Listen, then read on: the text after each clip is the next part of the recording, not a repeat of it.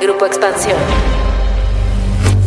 El presupuesto de egresos de la Federación del próximo año quedó aprobado después de días de debate en la Cámara de Diputados, donde los legisladores de Morena cerraron filas para no dejar pasar una sola modificación de las casi 2.000 reservas planteadas, la mayoría por la oposición. En el resultado hay ganadores y perdedores. Por un lado, tenemos el presupuesto de gasto social más grande de la historia, y por el otro, un Instituto Nacional Electoral al que lo dejaron sin un solo peso adicional para organizar la revocación de mandato y una eventual consulta ciudadana. Pero, ¿qué tan importante y eficiente es el presupuesto aprobado a programas sociales? ¿De verdad estos recursos llegan a la gente más desprotegida? ¿Y qué tanto le afecta al INE el recorte? De esto vamos a platicar hoy en Política y otros datos. Política. Política. Y otros datos. Un podcast de Grupo Expansión. Política y otros datos. Buen jueves, bienvenidos a Política y otros datos. Soy Mariela Ibarra, editora política de Expansión, y qué gusto estar con ustedes. Viri Ríos y Carlos Bravo Regidor, ¿cómo están? Muy buen jueves. ¿Qué tal? Muy bien, muchas gracias. Hola, ¿cómo están? Buen jueves de Política y otros datos.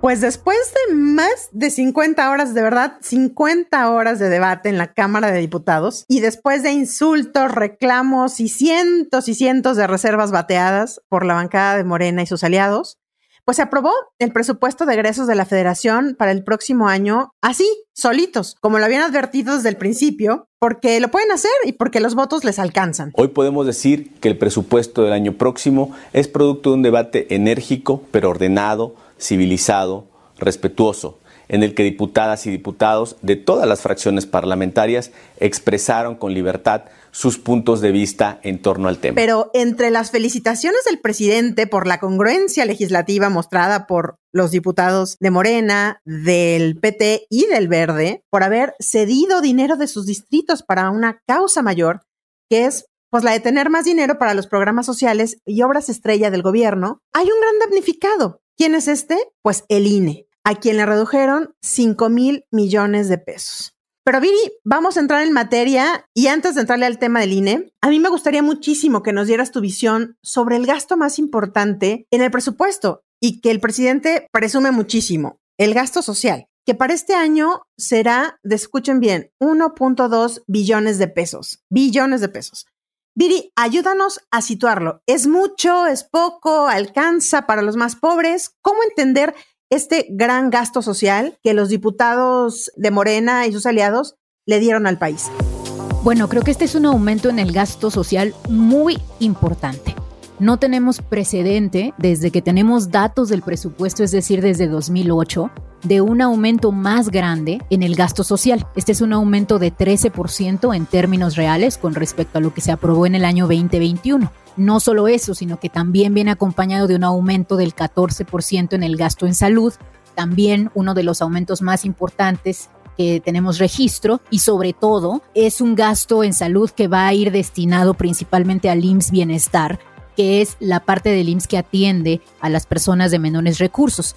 Para mí hay mucho que celebrar en el hecho de que el gasto social aumente, pero también pues hay que ver en dónde aumentó. Y cuando vemos dónde aumentó, nos damos cuenta de que la gran mayoría del aumento se explica, Mariel, porque se aumentó muy importantemente el gasto en pensiones para adultos mayores. De hecho, en lo que va del sexenio de López Obrador, el gasto prácticamente se ha duplicado y hoy en día el programa de adultos mayores es el más importante de todos los programas sociales que tenemos y es el que se lleva, salvo atención a salud, digamos, es el que se lleva el presupuesto más grande de todos. Son cerca de 230 mil millones de pesos. Para que lo pongamos en perspectiva, por ejemplo, atención a la salud se lleva cerca de 250 mil millones de pesos. Entonces estamos hablando de una cantidad extremadamente importante. Hay que recordar que este gasto, Viri, va a ser mayor en los próximos años, porque López Obrador ha dicho que antes de que termine su sexenio, él va a dejar a esta pensión con 6 mil pesos para cada adulto mayor. Y aquí retomo lo que tú decías en tu columna de esta semana en expansión. ¿Será que esta es la gran obra de López Obrador de que logre sacar de la extrema pobreza a estos adultos mayores? Sí, Mariel.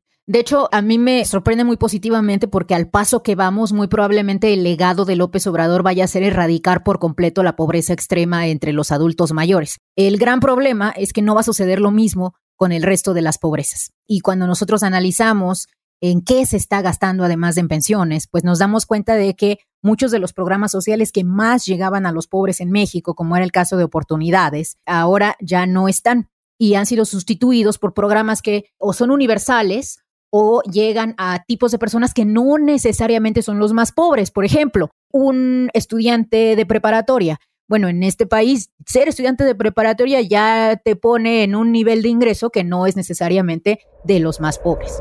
Justo, Carlos, ¿cómo ves esto? El gasto social tan enorme, pero que como dice Viri, no siempre llega a los más pobres. Sí, de acuerdo. A mí me llama la atención, por ejemplo, el aumento en el presupuesto a programas como Sembrando Vida o Jóvenes Construyendo el Futuro, que bueno, el primero eh, está muy documentado, qué opaco, qué discrecional e incluso qué contraproducente ha resultado. Por cierto, lean la investigación de Sembrando Vida que hace unos días sacamos en expansión, justo donde documentamos la opacidad del programa. Y bueno, también está Jóvenes Construyendo el Futuro, que tiene una serie de incentivos muy perversos y problemáticos.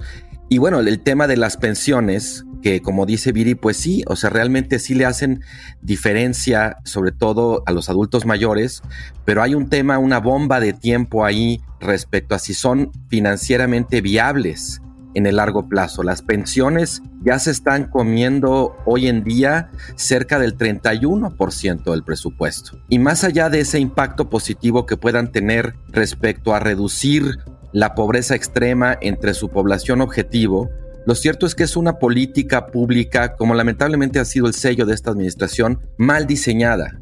Y seis de cada diez pesos que se invierten en esas pensiones terminan en el decil más rico de la población. En general creo que, como dice Viri, en principio parecería una buena noticia el aumento, digamos, en gasto social en programas sociales, pero esa buena noticia se diluye. Cuando vemos que el problema es que estas políticas realmente no están muy bien diseñadas, se hicieron un poco como al vapor, al aventón, son técnicamente muy endebles y, lo, y en lo que eso se traduce es que de hecho, aunque hoy tengamos un presupuesto de gasto social más alto de la historia, lo cierto es que, pues al no estar bien diseñados, su impacto es menor que el que tenían los de antes. Un ejemplo nada más, según datos de Alianza contra la Desigualdad, en 2016, siete de cada diez hogares en pobreza extrema eran beneficiarios de algún programa social. Y en 2020, esa cifra se redujo a cuatro hogares. Como eso, hay muchos ejemplos donde parecería como que la prioridad a la hora del diseño de la política pública o de la asignación de presupuesto es echarle dinero al problema y no necesariamente procurar que ese dinero realmente tenga el impacto o haga toda la diferencia que podría hacer. No es un tema tanto de cuánto dinero le destinan, sino cuál es la efectividad que está teniendo la manera de gastar ese dinero. Varias consultoras, varios think tanks e incluso el Coneval Viri ya ha levantado la mano y ha dicho, hey, ojo con los programas sociales, con el diseño de los programas, porque realmente no están sirviendo para contener la pobreza en algunos rubros, ¿no? Es decir, y aquí cito el programa que ya decía Carlos, Sembrando Vida, en donde el propio Coneval e incluso la auditoría en alguna auditoría de cumplimiento que hizo decía, es que la gente más pobre del campo no tiene acceso a él porque para poder entrar a ese programa tú tienes que tener 2.5 hectáreas. Desde ahí ya estás quitando la oportunidad para que los jornaleros de verdad más pobres que no tienen esa tierra no tengan acceso al programa, lo cual preocupa porque finalmente se vuelven empleados de los que sí tienen el programa. Y tantos más, ¿no, Viri? No sé cómo esté funcionando el programa de jóvenes construyendo el futuro, si realmente está conteniendo, los está sacando de la pobreza. Bueno, tener programas sociales universales, que es lo que menciona Carlos, que le lleguen a todos y no nada más a los más pobres, no es malo. Incluso a veces puede ser bueno porque son más fáciles de operar. Les pongo un ejemplo. No se necesita tener una pesada burocracia, por ejemplo, encargada de seleccionar quién sí y quién no va a tener acceso a una cosa, sino que simplemente, pues como ya es para todos, ya le llega a todas las personas y no tienes que gastar en esos mecanismos de exclusión. El tema es que si vamos a tener programas universales, entonces necesitamos más dinero para que esos programas sociales lleguen a todas las personas y no nada más a los primeros que se apuntan porque ese es el gran problema. El gran problema de los programas universales es que los primeros en apuntarse y por tanto tener acceso al recurso son de facto las personas que viven cerca de centros urbanos, las personas que tienen más acceso a información y no necesariamente los más necesitados. Y eso lo estamos viendo de manera sistemática en prácticamente todos los programas sociales, no de hoy, incluso se sentía también anteriormente antes de López Obrador. Les platico una medida que a mí me gusta mucho. Hay una medida que calcula la Secretaría de Hacienda y Crédito Público que se llama una medida de incidencia en el Gini. El Gini es una medida de desigualdad. Cada año ellos calculan qué programas sociales propician la desigualdad o la reducen. Y lo que estamos viendo es que tres de los más importantes programas de López Obrador están aumentando la desigualdad porque le están llegando no necesariamente a los de abajo, sino a los de en medio o incluso a los de arriba. Estos tres programas son Jóvenes Escribiendo el Futuro, Jóvenes Construyendo el Futuro, que es distinto, es una variación del primero, y las becas Benito Juárez para Educación Media Superior. Yo creo que aquí estamos llegando en cierto sentido justo como al corazón del problema de la política social con este gobierno, que es un poco la tragedia de que más gasto termine traduciéndose en más desigualdad. La distribución del gasto en programas sociales en términos de deciles, por ejemplo, cambió para mal entre 2018 y 2020, a pesar de que aumentó el presupuesto. En 2018, los cinco deciles más bajos de ingreso recibían alrededor del 75% del presupuesto destinado a programas sociales. Según los datos de 2020, esos deciles más bajos ahora reciben solamente el 50% del total del gasto destinado a programas sociales. Esto quiere decir, en pocas palabras, que destinarle más dinero a la política social para combatir la pobreza no necesariamente se traduce en una reducción de la desigualdad e incluso puede terminar aumentando. Yo quiero insistir en que este no es una fatalidad, no tendría por qué ser así. Esto es un problema técnico, un problema de diseño y un problema sobre todo, digamos que en la medida en que la burocracia es solamente concebida como un problema, como un elefante reumático, y no como un cuerpo encargado de dotar de eficacia a ese presupuesto, pues en esa medida está resultando contraproducente. En algún otro podcast recuerdo muy bien que dijimos, gastar bien cuesta dinero. Y en ese sentido, también cuesta diseñar una política que realmente produzca el efecto deseado. Esto a mí me parece francamente trágico porque no me parece descabellado pensar que a la larga, cuando se vea que el efecto final de la política social fue aumentar la desigualdad, eso genera una suerte como de backlash o crítica muy nociva en contra de la política social. Este país no necesitaba nada más más dinero, necesitaba y necesita mejor política social. Y otro de los temas que tocó Viri en su columna de esta semana justamente fue hablar de las reasignaciones que se hicieron. Evidentemente no estamos hablando de que se vaya a recaudar más, sino que fueron más o menos 8 mil millones de pesos los que se reasignaron. ¿De dónde? Y ahí me quiero mover un poco a lo que escribió Carlos hace unos días también en expansión. Es el gran damnificado, es el INE. Lorenzo Córdoba ya advirtió que pues evidentemente va a acudir a la corte para pelear estos 5 mil millones de pesos que se le están recortando. Pero platícanos, Carlos, porque de pronto se nos olvida y pensamos que el INE solamente se dedica a hacer revocaciones de mandato y elecciones, pero no, el INE es un órgano importantísimo, evidentemente, para la democracia mexicana, pero también para la identidad de las personas. Eh, tienen gastos operativos importantes y le dan un servicio a la nación. Mira, quizás haya que empezar desmintiendo una noticia falsa que estuvo circulando muchísimo el martes por WhatsApp de que el INE estaba diciendo que ya no iba a tener dinero para emitir credenciales de elector gratuitas o para llevar a cabo las elecciones de gobernadores. Eso es falso. El INE tiene presupuesto para eso, pero para lo que no tiene presupuesto, para lo que se le negó presupuesto, fue precisamente para llevar a cabo el ejercicio de la consulta respecto a la revocación de mandato. ¿Qué quiere decir esto? Pues que al INE, como ha sido lamentablemente en cierto sentido la historia del instituto, se le echan encima facultades y facultades, responsabilidades, pero eso no va necesariamente acompañado de los recursos para poder cumplir con la misión que va emparentada con esas facultades y esas responsabilidades, ¿no?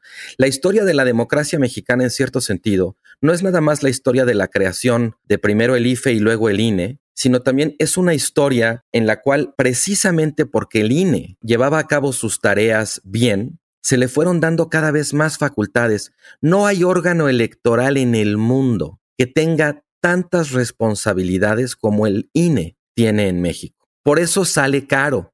Más allá de que sean altos los sueldos de los consejeros o se les paguen asesores o comidas, eso en términos agregados, la verdad es nada. El grueso del presupuesto sale cara, Carlos. Exacto, lo barato sale caro y la verdad es que la burocracia del INE es una de las burocracias que mejor funcionan en México comparable solo quizás con la del Banco de México o con el Servicio Exterior Mexicano. Entonces, pues sí, lo que funciona del INE funciona muy bien. Y en parte, pues por eso también se le adjudica ahora la organización de la consulta de revocación, pero sin presupuesto, pues el INE tendría que destinar recursos que son para otra cosa que hace bien para hacer esto. Entonces, uno de los principios generales del derecho es nadie está obligado a lo imposible. Y si el INE no tiene presupuesto para hacer la consulta, pues como demonios esperamos que la consulta salga bien. Es que ahí está el meollo, Viri, ¿no? Porque digamos que esto no es nuevo. El INE ya vivió esta historia, en donde también le recortaron recursos y en donde tenía enfrente la encomienda de realizar la consulta del supuesto juicio a los expresidentes. Y el INE tuvo que hacerla como fuera. Por eso es que mucha gente hablaba de, oigan, ¿cómo se va a afectar el presupuesto del INE? Porque finalmente van a terminar haciendo que esta consulta haga. Y además el INE estaba diciendo, bueno, también presupuestamos una posible consulta ciudadana porque no solamente es la revocación. Tenemos que tener un colchón por si se les ocurre hacer una consulta ciudadana, se aprueba, pues hay que tener recursos.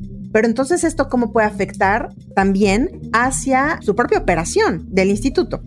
Y pues también hablemos un poco, Viri, del tema político. A ver, antes de esto, se tuvo a Lorenzo Córdoba en la Cámara de Diputados. Ningún presidente de algún órgano autónomo había acudido a una comparecencia a la Cámara de Diputados, como lo hizo Lorenzo Córdoba, y en donde, perdón, creo que ahí comenzamos a ver justamente todo el repertorio de insultos y que luego siguió en, el propio discusión del presupuesto. Ahora que, bueno, si a mí me dices en qué está mejor gastado el dinero, en continuar teniendo un INE que tiene muchísimas atribuciones y que es una institución exquisita, o en darle una pensión a un adulto mayor que sea pobre, pues yo creo que yo me iría por la segunda. Pues sí, Viri, pero, pero no es que sea exquisito. Finalmente, el asunto es que así lo tiene la ley. El INE no ha pedido que se le den tantas facultades. No, yo creo que probablemente hay que pensar en cómo tenemos una democracia que sea un poco menos onerosa. Te pongo un ejemplo. ¿Dónde están las personas que están hablando del presupuesto de los partidos políticos? El dinero que se le da a los partidos políticos en México es un exceso. No podemos continuarle dando el dinero que tienen, sobre todo sabiendo cómo lo usan. Y yo creo que sí hay que pensar en mecanismos. O sea, yo no creo que podamos tener una democracia barata, ¿no? Tampoco quiero eso. Pero sí creo que también, o sea, no podemos evitar el hablar de la necesidad de que a lo mejor sí se tenga un INE que sea marginalmente menos oneroso. Sobre todo porque cuando nosotros vemos las encuestas de opinión en México, las personas, sobre todo las personas de bajos recursos, que en este país son el 53% de la población, están a favor de que se aumente el gasto social y prefieren aumentos en el gasto social que aumentos en el presupuesto de las instituciones autónomas. Entonces, mientras sigamos viviendo en un estado que recauda menos que las Bahamas, como ya lo hemos dicho, pues nos vamos a seguir enfrentando a estas disyuntivas y pues no es una disyuntiva tan fácil. Honestamente, a mí no me queda claro qué es mejor, honestamente. Yo solo complementaría lo que acabas de decir, y también creo que el INE no es el único lugar de donde se podría de alguna manera rescatar presupuesto. Este año se le aumentó el presupuesto a Pemex a pesar de que es un barril sin fondo se le aumenta el presupuesto a la Comisión Federal de Electricidad, se aumenta el presupuesto para dos bueno, bocas. Al ejército, Carlos. Al ejército. O sea, yo creo que ahí, digamos, más allá de que haya o no margen en el presupuesto del INE, creo que hay mucho más margen en otros lugares que como son prioridad de este gobierno, pues como que ya de alguna manera descontamos que así va a ser y ni modo. Yo creo que ahí también hay otra crítica que hacer respecto a la ineficiencia de ese gasto que podría estarse yendo y más después de la catástrofe sanitaria y económica que fue la pandemia, que podría estarse yendo pues a reconstruir el sistema de salud, a equipar las escuelas, a crear quizás seguros de desempleo, gasto mínimo de emergencia.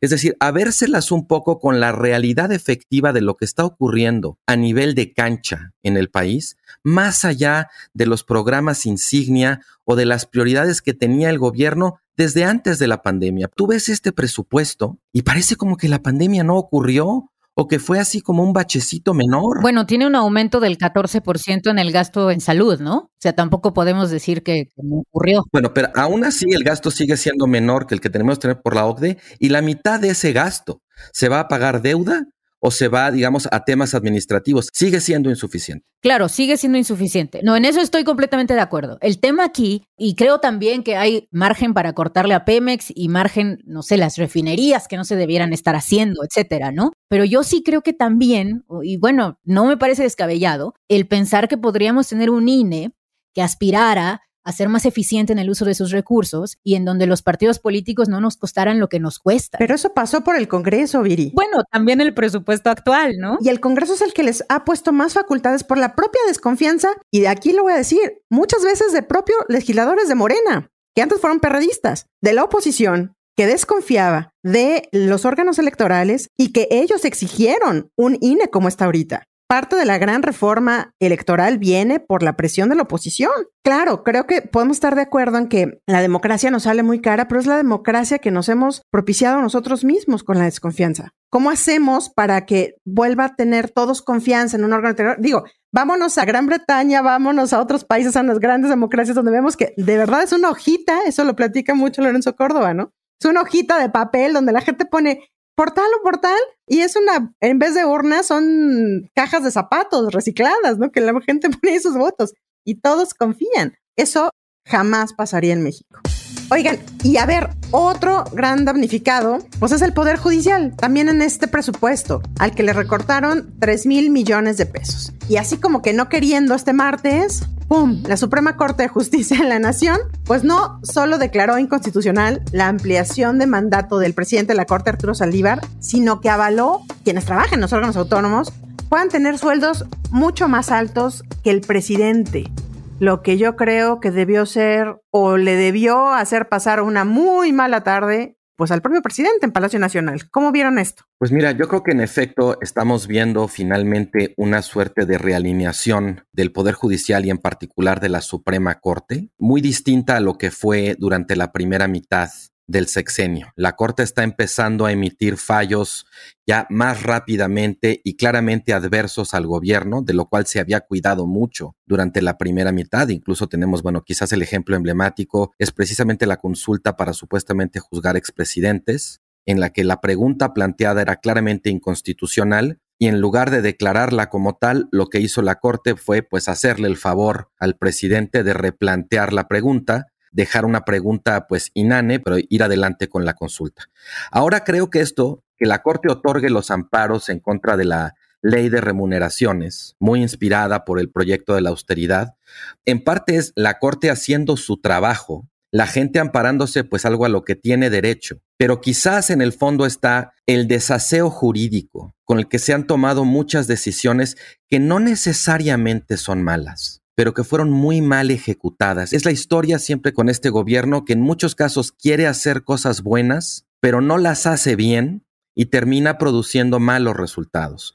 En este caso, simplemente la Corte otorga esos amparos y el proyecto de la austeridad y de reducir los altos salarios de la alta burocracia, pues se va a empezar a venir abajo como un dominó. Y bueno, pues lo que dice sobre el presupuesto de la Corte, pues creo que también es claramente una señal de esa suerte de desencuentro a partir de la segunda mitad del sexenio que vamos a ver entre el Poder Judicial y el Poder Ejecutivo. Y ya vemos porque también hablaremos de que ya el presidente Viri mandó su terna, ¿no? Hablando de la Corte. Y destaca que la terna, uno de los candidatos tiene 85 años, lo cual quiere decir que si dura 15 años en el puesto, pues nos tiene que durar hasta que viva 100, ¿no? Ministro centenario. Y sabes qué, es una cosa sistémica de cómo López Obrador crea sus equipos el gabinete, de hecho, con el que él toma el poder es uno de los más viejos en la historia del país y que habla un poco, creo, pues de la necesidad de reformar los cuadros y de refrescar los cuadros, incluso dentro de Morena, ¿no? Los grandes líderes dentro del partido de Morena son también personas de edad mayor. Así que creo que queda mucho por hacer dentro de Morena por verdaderamente democratizar su vida partidista interna y cuadros que ya hemos visto, o sea, los mismos cuadros, las mismas caras, intentándolas meter en una u otra posición en la FGR, en la corte, en posiciones clave, ¿no? Creo que lo platicamos en algún otro de los podcasts, el tema de cómo conforme ha ido avanzando el sexenio, ha habido un endurecimiento de este gobierno y que ha implicado pues cada vez recargarse más en los leales, no necesariamente en los más capaces o competentes, ¿no? Pedimos lealtad a ciegas al proyecto de transformación, porque el pueblo nos eligió para eso. Y pues vámonos. Muchas gracias por acompañarnos y llegar al final del episodio. Nos escuchamos el próximo jueves a partir de las 6 de la mañana en la plataforma de su preferencia. Déjenos sus comentarios y críticas en arroba expansión política, arroba Carlos Bravo Reg, arroba Bajo Ríos y arroba Mariel Ibarra F. Cuídense mucho, nos escuchamos el próximo episodio. Bye bye. Política y otros datos. Un podcast de Grupo Expansión. ¿Eres aficionado de la Fórmula 1? Entonces Fórmula Latina es para ti. En este podcast disfrutamos y vivimos con pasión de la máxima categoría. Cada martes tenemos para ti el mejor análisis con los periodistas Juan Posaroli, Diego Mejía, Cristian González Rouco y yo, Giselle Sarur. En Fórmula Latina también hay invitados, pilotos y expilotos ya se han unido a los formuleros. Escucha Fórmula Latina en tu plataforma favorita de podcast y vive con nosotros la pasión de la Fórmula 1.